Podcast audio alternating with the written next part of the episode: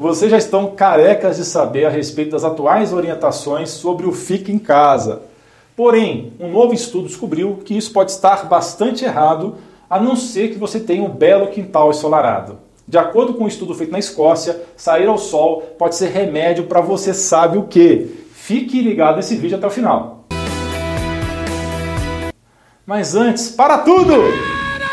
Dá uma pausa nesse vídeo e compartilhe. Isso é muito, muito importante porque a plataforma está diminuindo o alcance do meu material e no final desse vídeo eu explico o que eu fiz para minimizar esse problema.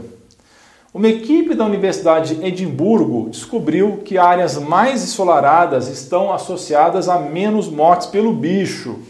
Aí você pode se perguntar, por que, que áreas tropicais como a região de Manaus estão sofrendo tanto com a doença? Aí eu quero enfatizar que estou falando de exposição solar, que hoje em dia é cada vez menor, mesmo em cidades do Nordeste ou Rio de Janeiro. As pessoas estão cada vez mais confinadas em ambientes fechados independentemente de onde moram. Os autores do estudo acrescentam que o banho de sol faz com que a pele libere uma substância química que pode aliviar os sintomas em indivíduos com a doença. Curiosamente, o impacto de obter mais vitamina D de dado, um nutriente fornecido pelos raios solares, não poderia somente justificar totalmente esse fenômeno. Abre aspas. Ainda há muito que não entendemos sobre a doença que resultou em tantas mortes em todo o mundo, fecha aspas, diz um dos autores do estudo, Dr. Richard Weller, em um comunicado recente. Esses resultados iniciais revelam que a exposição à luz solar pode ser uma forma de reduzir potencialmente o risco de morte. As descobertas vêm do exame de pessoas que vivem na Inglaterra, Itália e Estados Unidos. Então a gente não sabe ainda se as conclusões podem ser automaticamente transpostas para o Brasil. Nas áreas ensolaradas dos Estados Unidos, com os níveis mais altos de luz ultravioleta A, as taxas de mortalidade por coronga caíram. Os pesquisadores analisaram os dados de janeiro a abril de 2020 em 2.474 condados americanos antes de repetir a análise no exterior. Sabemos que a luz ultravioleta A representa 95% da produção total de ultravioleta do Sol a equipe escocesa acredita que o banho de sol pode funcionar como uma simples intervenção de saúde pública. As terapias de luz que imitam os benefícios do sol também podem ser protetoras.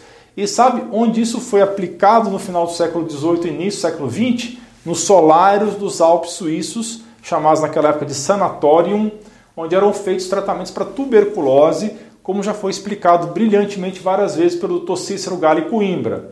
Quer dizer que agora, em vigência de outra praga, voltamos à sabedoria dos antigos.